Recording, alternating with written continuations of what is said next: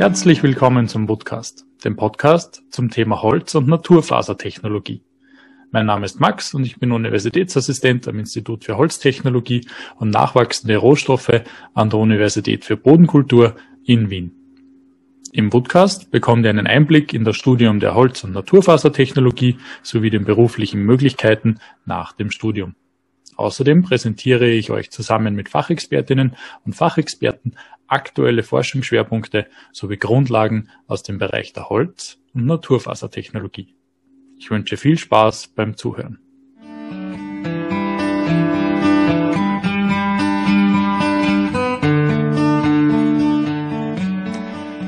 Herzlich willkommen zum heutigen Woodcast.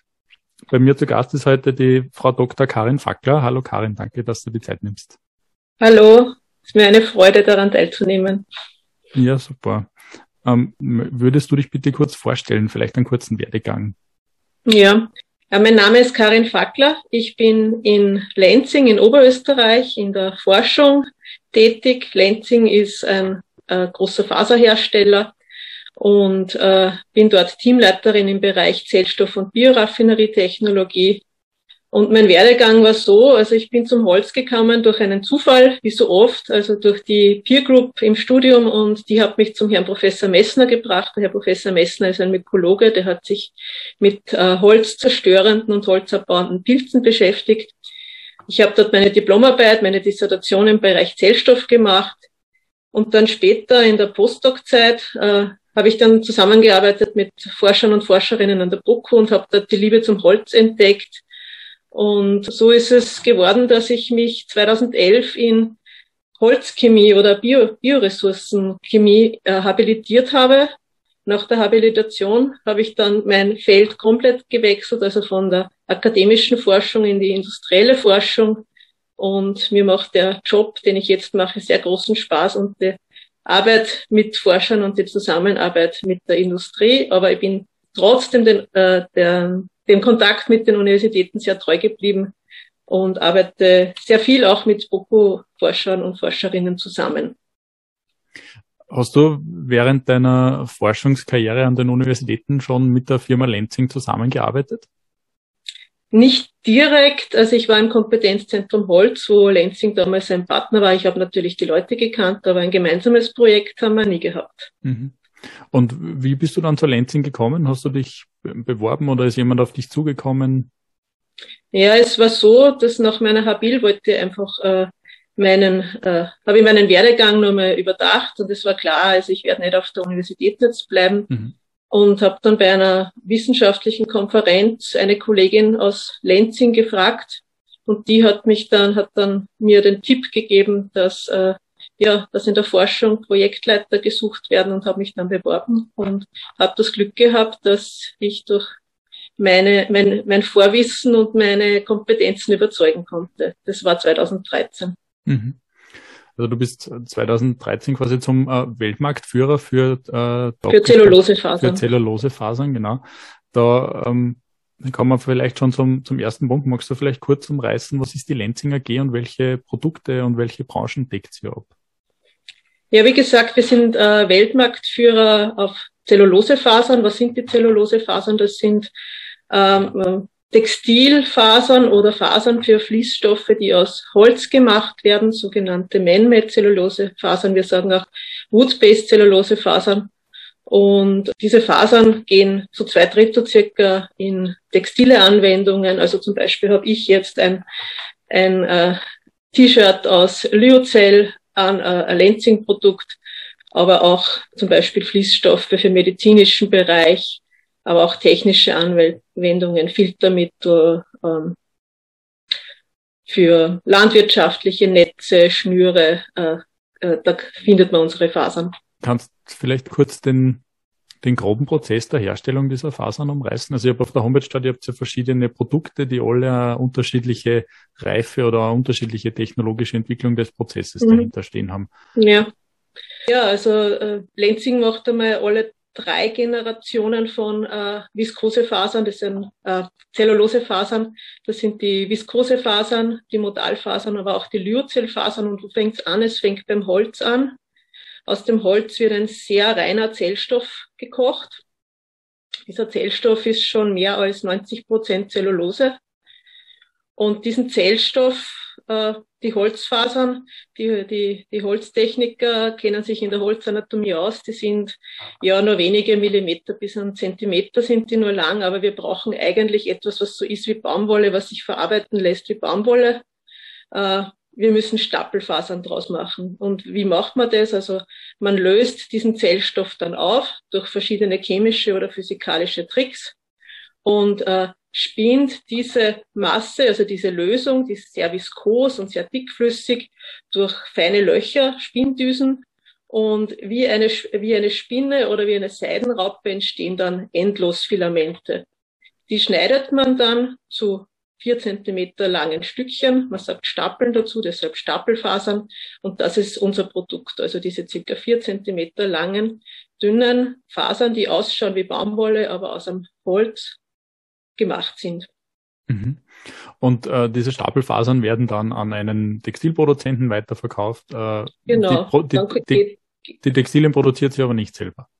Nein, die Textilien produzieren wir nicht selber. Also es geht dann in die Wertschöpfungskette, in die textile Wertschöpfungskette. Das erste ist halt die, die Garnspinner, die Weber, die Stricker, die Färber und dann im Endeffekt ja die, die Hersteller, die Labels, die das dann zu Kleidung wirklich verarbeiten. Mhm. Aber wir können diese Proze wir kennen uns bei diesen Prozessen uns in der Wertschöpfungskette aus und wir haben das alles auch im Versuchsmaßstab in mhm. Lenzing und können es uns anschauen, wie das funktioniert. Mhm. Die Textilindustrie ist ja weltweit, das ist ja ein riesiges, äh, eine riesige Branche eigentlich.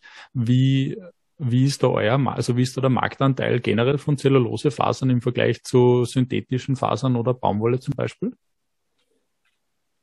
Ja, der Anteil ist circa sechs Prozent.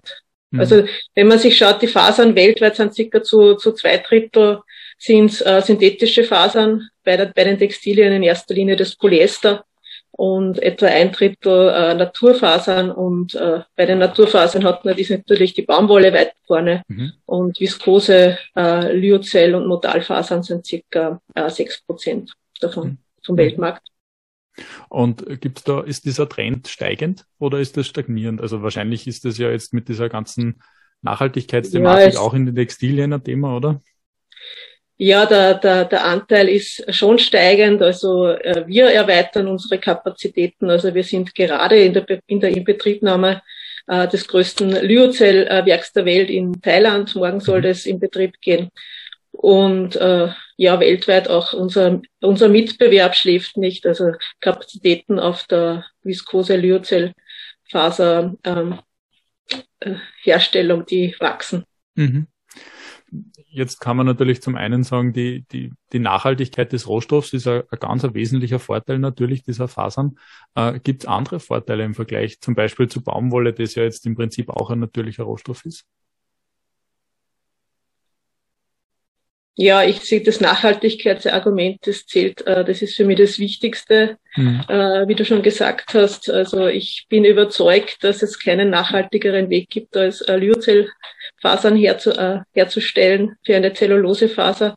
Mhm. Ähm, weitere Vorteile ist ja die, die gleichbleibende Produktqualität.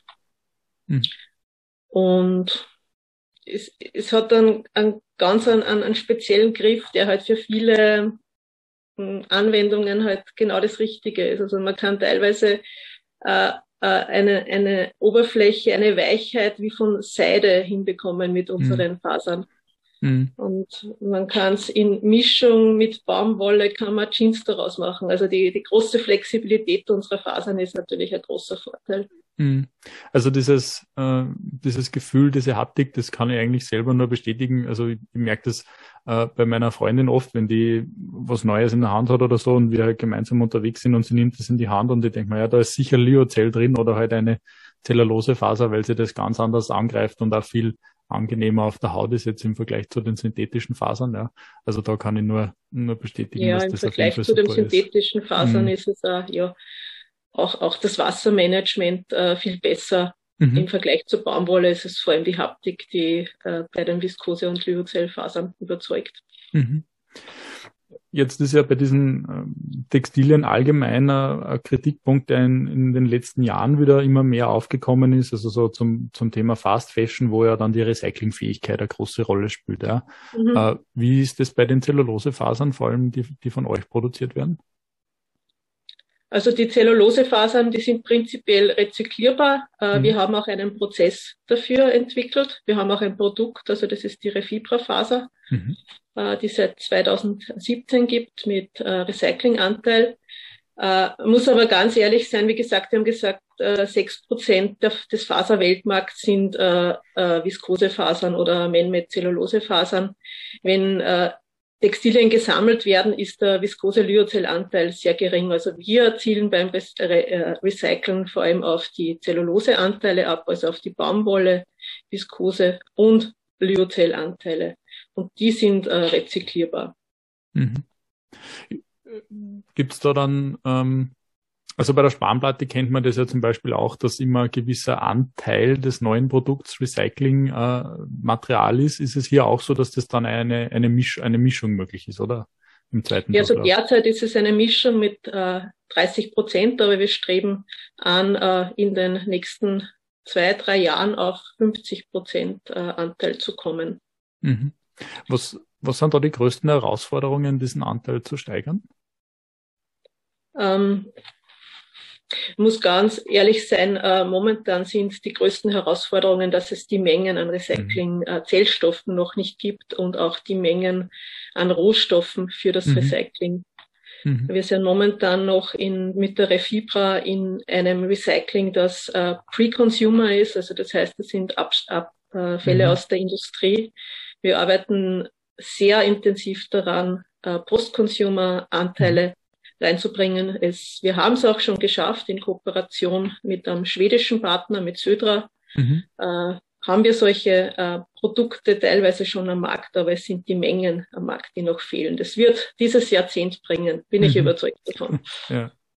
Äh, diese Kooperation, das ist dann diese Once More Fiber, oder? Die da genau, das ist dieser Once More äh, mhm. Zellstoff da habe ich zumindest auf der, äh, auf der Kooperationsseite drauf, da geht es um äh, derzeit einmal 25.000 Tonnen im Jahr genau, ungefähr. Genau, das ist das Ziel, das nächste große Ziel in, in dieser Kooperation. Das sind 25.000 Tonnen Rohstoff, äh, mhm. zu zeigen, dass das funktioniert. Mhm. Und der nächste Schritt ist dann natürlich, das Ganze großindustriell umzusetzen. Mhm. Äh, bei dieser also Postkonsumerseite jetzt, da ist ja eben diese, diese Sortenreinheit ja auch immer so ein Thema. Ähm, wenn das jetzt für diese Once More Fiber oder für die, äh, generell für den Recyclingprozess, ist da eine gewisse Verunreinigung mit synthetischen Fasern möglich oder muss das wirklich äh, getrennt sein? Also heißt das für gemischte Textilien, dass die dann nicht reinpassen? Mhm. Unser Prozess funktioniert auch für Mischtextilien, allerdings nicht für alle Mischtextilien. Mhm. Und das Vorsortieren ist schon äh, wichtig, damit man in einen vernünftigen wirtschaftlichen Prozess kommt. Also konkret sind es bei uns die Baumwolle-Polyester-Mischungen, mhm. auf die wir uns da konzentrieren und die am Markt einen großen Anteil haben. Also mhm. fast jedes T-Shirt, das nicht reine Baumwolle ist, ist und nicht reine Viskose ist, ist eine Baumwoll-Polyester-Mischung. Mhm. Und auch sehr viele Hemden. Mhm. Hast du das Gefühl, dass Bekommst du da irgendwie mit, dass sie da politisch auch irgendwie was tut? Also sowas wie Recyclingpflicht oder Kaskadenpflicht für solche Textilien? Ja, es, äh, wir rechnen da schon mit Regulativen, vor allem in Europa, mhm. äh, dass äh, ja die Hersteller von Bekleidung äh, möglicherweise dazu gezwungen werden, Recyclinganteil in ihren Produkten zu haben. Und mhm. äh, da streben wir natürlich an, dass wir da verlässliche äh, Lieferanten sind, die äh, mit einem hohen, die schon in ihren, in unseren Produkten ähm, einen hohen Recyclinganteil bieten können, mm, dass mm. die Textilhersteller dann flexibler werden, diese Vorgaben zu erfüllen.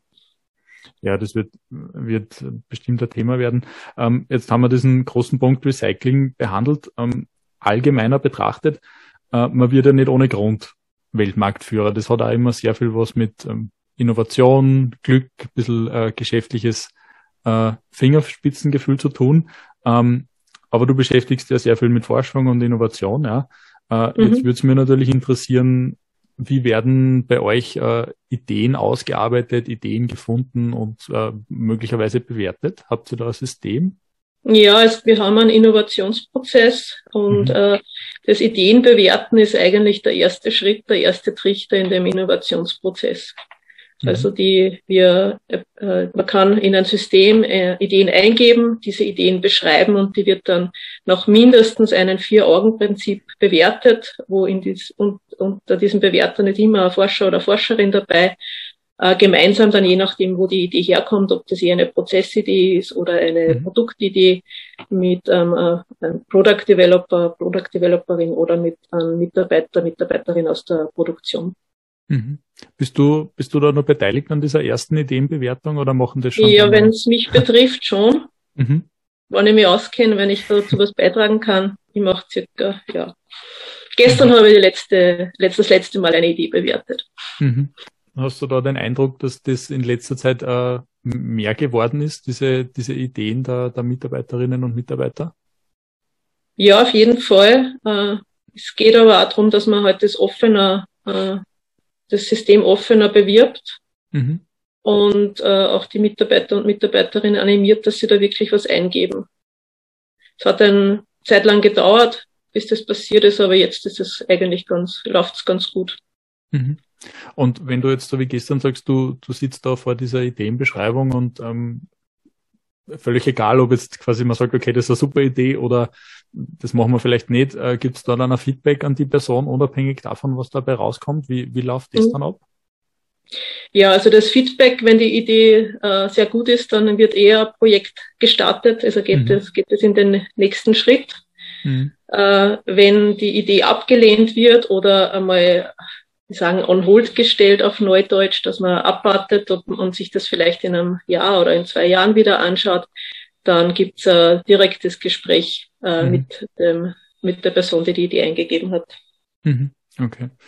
Und kannst vielleicht, ähm, aber so allgemeine Trends, die, die Sie bei euch stellen werden in den nächsten Monaten, Jahren? Kannst du da einen Einblick geben?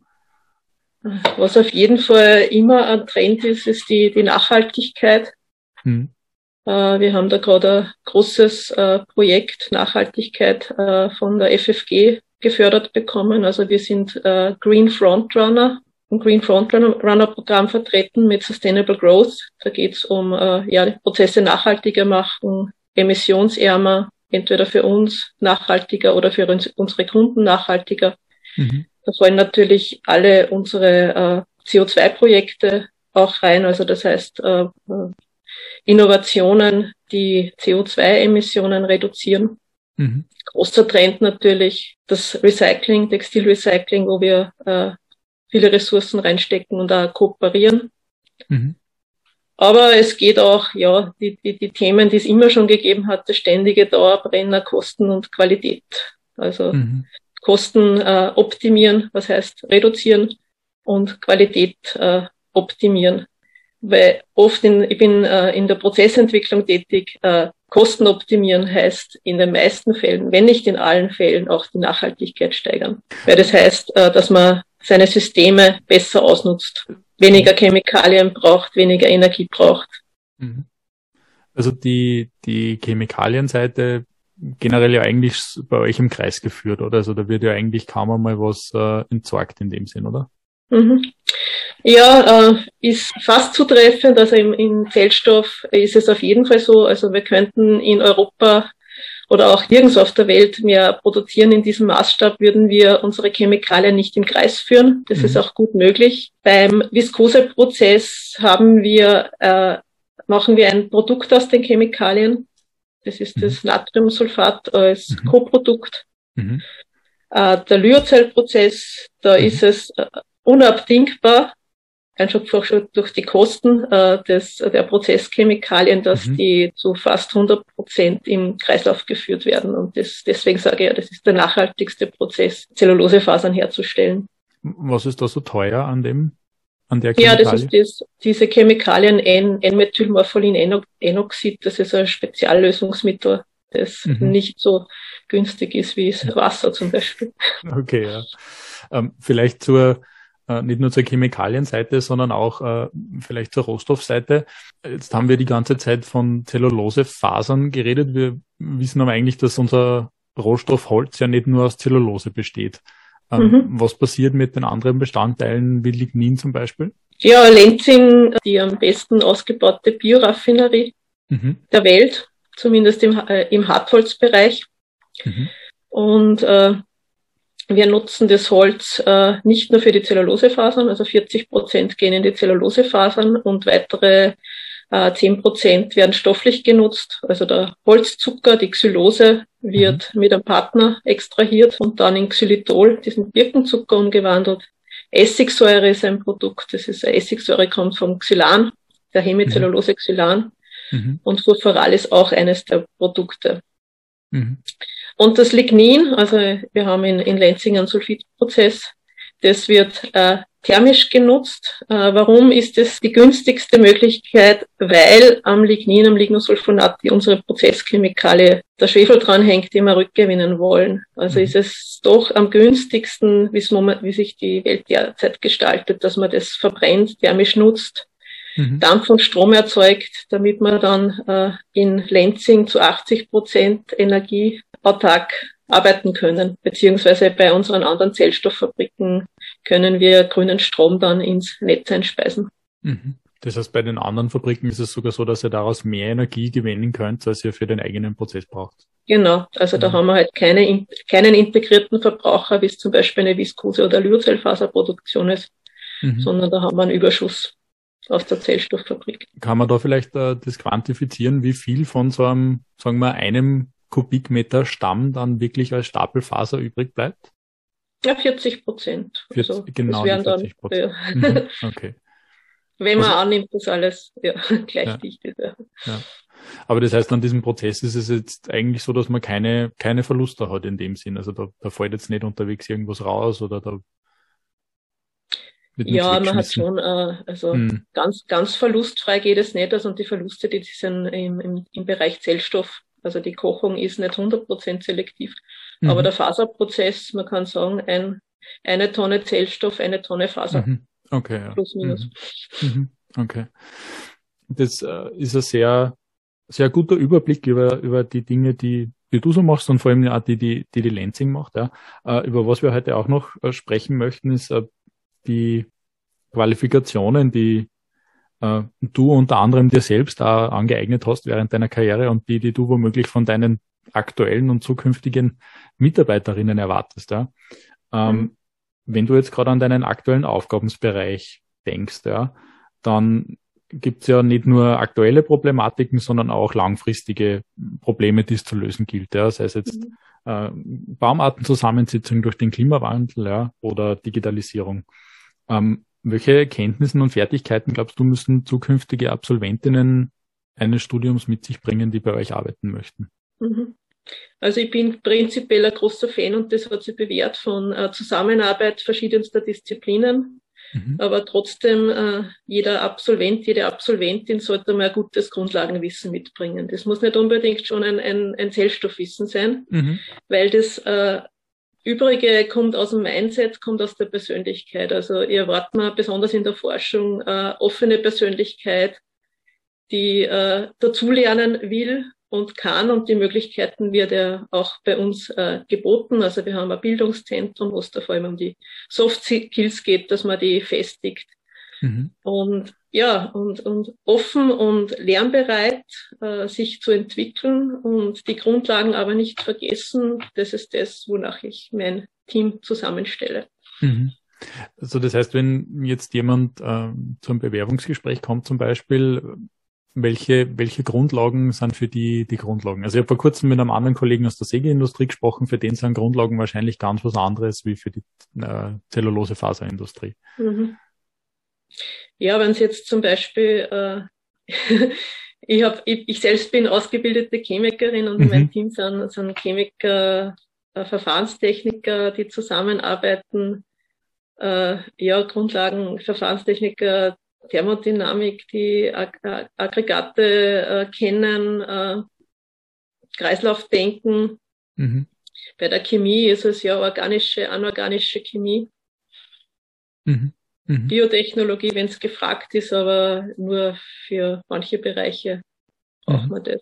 Wir haben natürlich auch Absolventen auf der BOKU, die, aus der BOKU, die sind in erster Linie im, im, im Holzeinkauf oder in Nachhaltigkeitsabteilungen. Ja, also Grundlagen über, übers Holz, über den Holzmarkt, über die Verwendung vom Holz, wie mhm. man Holzqualitäten kennen wir eh nicht so aus, jetzt kann ich es nicht so ganz ja. genau sagen. Aber. Weil du, weil du gerade angesprochen hast, äh, ihr habt Boko-Absolventinnen und Absolventen, die im Einkauf oder in der Nachhaltigkeit arbeiten, äh, haben die zu wenig Verfahrenstechnikwissen, um, um andere Tätigkeiten auch zu machen? Oder wie ist da die, hast du eine Einschätzung? Ja, für, gewiss, für, äh, für gewisse Bereiche braucht man also wirklich einen, einen, einen ausgebildeten Verfahrenstechniker, mhm. Verfahrenstechnikerin. Äh, mhm. Das ist, äh, würde jetzt äh, nicht einen Boca-Absolventen dafür einstellen, aber meine ehemalige Chefin ist äh, Holztechnikerin, zwar nicht von der Boca, aber aus Hamburg. Mhm. Und die hat auch die, die Zellstoff- und Bioraffineriegruppe geleitet und hat sich das, was sie gebraucht hat, überblicksmäßig angeeignet und konnte dieses Team auch führen. Also ich bin auch keine Ingenieurin, mhm. bin eine Chemikerin, aber ich habe halt das verfahrenstechnische Wissen angeeignet, damit äh, die Mitarbeiter, Mitarbeiterinnen, mein Team, damit äh, damit ich die anleiten kann und damit die ihre ihre Positionen einmal, wie man so sagt, challengen kann, ob sie wirklich am richtigen Weg sind. Mhm. Aber ich vertraue ihnen natürlich, dass, dass sie sich in Verfahrenstechnik besser auskennen, als ich mich auskenne. Mhm. mhm. Aber und bei heißt, Holztechnik wäre es ähnlich. Mhm. Aber das heißt, du würdest äh, zusätzlich zu den Grundlagen sagen, man müsste halt auch ein bisschen oder ein Verständnis davon haben, wie, wie andere Bereiche grundsätzlich funktionieren. Genau. Also, also die, die eierliegende Wollmilchsau ähm, ist jetzt die, in dem Fall nicht notwendig, nicht. die gibt's nicht zum einen. Ja. Mhm. ja, es sollte auch jeder, jeder seiner, seiner, seiner Grenzen bewusst sein, gerne über den Tellerrand schauen, äh, mhm.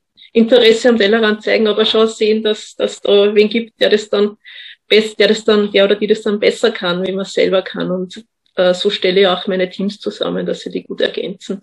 Von mhm. den Persönlichkeiten, aber auch von den Fähigkeiten. Mhm. Mhm. Ähm, wie viele Mitarbeiterinnen hast du gerade? Ja, circa zehn. Circa zehn.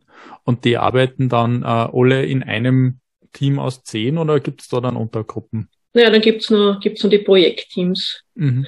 Also die meisten Mitarbeiter haben circa zwei größere Projekte. Mhm. Äh, wo sie mitarbeiten, die sie nicht unbedingt leiten. Bewährt sich auch, weil man dann nicht immer am selben arbeitet und äh, das Wissen von einem Projekt ins nächste äh, reinbringen kann. Mhm. Und Projektteams sind äh, mindestens äh, zwei Personen bis zu fünf. Mhm. Aber das heißt, ihr habt eigentlich nie ähm, den Eigenbrötler, der ganz alleine äh, Themen bearbeitet, oder? Also so Teamarbeit ist schon das ist. Das ist selten, ja. Ja. Es gibt natürlich schon manchmal so Troubleshooting-Aufgaben, mhm. da fragt und die, die Produktion, was ist das? das da stelle ich dann kein Team zusammen, sondern da kommt dann der oder die mhm. Spezialistin, die mhm. es am besten kann, mhm. dran. Okay. Und in dieser, in dieser Gruppe äh, redet ihr Deutsch oder Englisch miteinander? Also bei uns ist die Konzernsprache eigentlich Englisch und mhm. äh, es ist schon erwartet, dass äh, unsere Mitarbeiterinnen auf Englisch in Wort und Schrift gut äh, nicht nur, dass sie es nicht nur sprechen, sondern dass sie es wirklich kommunizieren können. Äh, ich habe momentan einen, einen nicht deutschsprachigen Mitarbeiter, wo mhm. aber auch Englisch nicht die Muttersprache ist. Mhm. Aber dann wird natürlich Englisch geredet. Mhm. Okay. Sobald eine Person dabei ist, die nicht Deutsch spricht, wird Englisch geredet. Auch wir haben ja unsere äh, unsere Werke auch nicht nur in Österreich und in Deutschland haben wir gar keins. Wir sind in Brasilien, Thailand, China, mhm. Tschechien äh, vertreten. Da wird natürlich Englisch geredet. Dazu vielleicht ähm, kannst du eine Einschätzung geben, weil du ja eben auch gerade gesagt hast, du hast äh, nicht äh, einen nicht deutschsprachigen Kollegen bei dir und auch eine Zusammenarbeit mit ganz vielen anderen äh, äh, Ländern oder anderen Standorten in anderen Ländern wo müsste unser Universitätssystem oder unsere Absolventinnen verbessern, um konkurrenzfähig zu bleiben?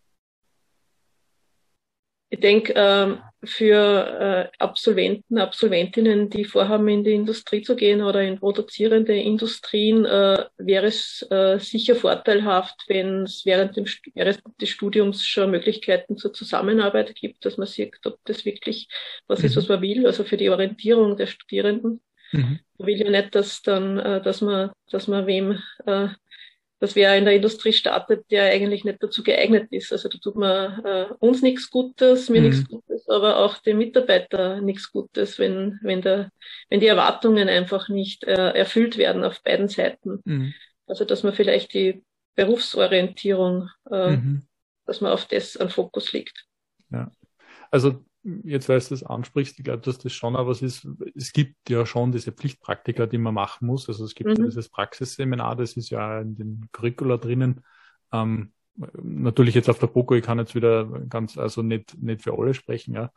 Ähm, aber ich habe, also ich kann mir natürlich gut vorstellen, dass das ist, wird halt gemacht, aber es wird jetzt nicht unbedingt darauf geschaut, wo wo exakt dann die Leute hingehen. Also wenn man das will, kann man dreimal zur selben Firma gehen und nicht irgendwie schauen, okay, welche verschiedenen äh, Branchen und Bereiche gibt's, ja, dass man das mhm. vielleicht ein bisschen äh, besser zusammenspannt.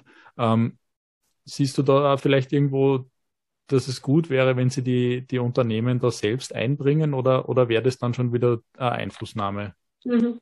Ja, für ein großes Unternehmen äh, wie uns ist es natürlich äh, einfacher wie für einen, einen, kleinen oder einen mittleren Betrieb, behaupte mhm. jetzt einmal. Also wir haben konkret ein sehr gutes Beispiel. Wir haben eine Kooperation mit dem Kompetenzzentrum Holz, mhm.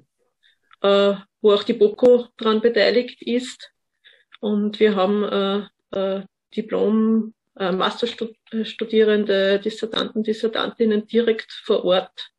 Mhm. Das heißt, äh, ich meine, die, die Diplomarbeit äh, erfordert natürlich, oder auch die, diese wissenschaftliche Arbeit erfordert natürlich mehr Selbstständigkeit, weil Professor, Professorin ist weit weg. Mhm. Andererseits sind die wirklich sehr eingebunden und die kennen, erkennen in dieser Zeit schon, ob, ob das was ist äh, für ihre eigene Zukunft und ob das passend ist. Und wir erkennen es auch äh, am Arbeitszugang von, mhm. von äh, den Kandidaten, Kandidatinnen. Und es ist wirklich sehr oft dass äh, die dann äh, Kolleginnen werden nach mhm. äh, ihrem Abschluss. Mhm. Und das muss nicht immer der Doktor sein. Haben auch, mhm. haben auch äh, Bachelor-Absolventen von einer Fachhochschule, die auch jetzt äh, in einem relativ ja, gut, guten Bereich gelandet ist. Es ist nicht mehr Forschung, aber mhm. sie hat eine gute Karriere hingelegt. Mhm. Also auch nicht davon, davon scheuen, nach dem Bachelor schon seine seinen, seinen Ruf zu folgen, ja. Das ist natürlich genau. sicher was, was man gut mitnehmen kann. Ja, und ich habe äh, eine Top-Laborantin äh, gefunden, Bachelor mhm. äh, in der Fachhochschule. Mhm. Aber es ist ihre Berufung und sie wollte nicht weitergehen und das ist halt passt genau, passt genau für sie. Mhm. Also das ist halt das, der, der Appell, dass man seinen, seinen Weg geht und nicht Erwartungen äh, verfolgt. Ja. Aber das heißt eigentlich auch, dass und natürlich ist das der Anspruch von dem System, äh, von diesem Ballonsystem, das es ja jetzt auch schon äh, über, also fast 20 Jahre gibt, ja. Aber das heißt eigentlich auch, dass das Bachelorstudium so weit in sich abgeschlossen sein sollte, dass da keine, äh, also nicht irgendwie der Bedarf ist, okay, man muss jetzt das Masterstudium zum Beispiel nur dran machen. Also es sollte schon mhm. eigentlich ein ganz ein gutes Gesamtpaket sein, oder?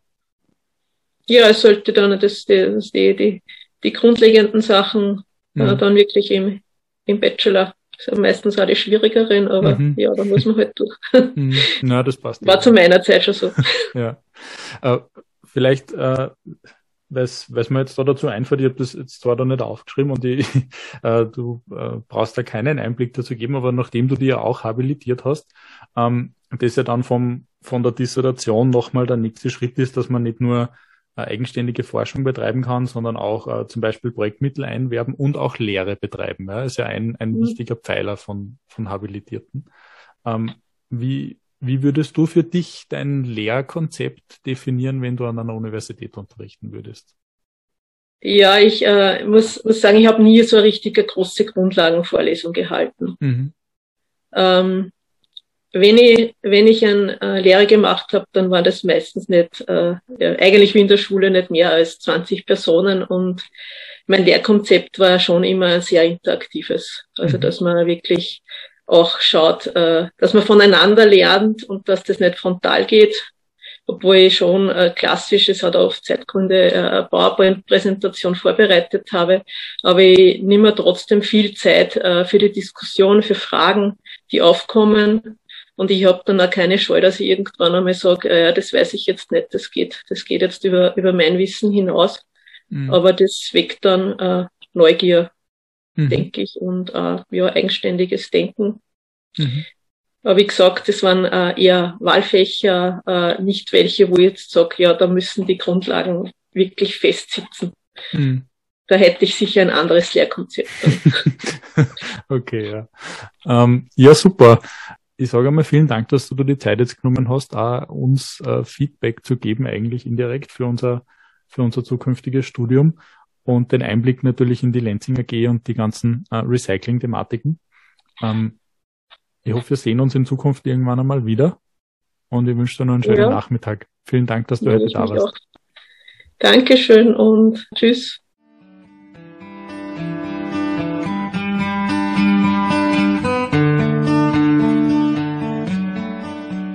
Vielen Dank fürs Zuhören.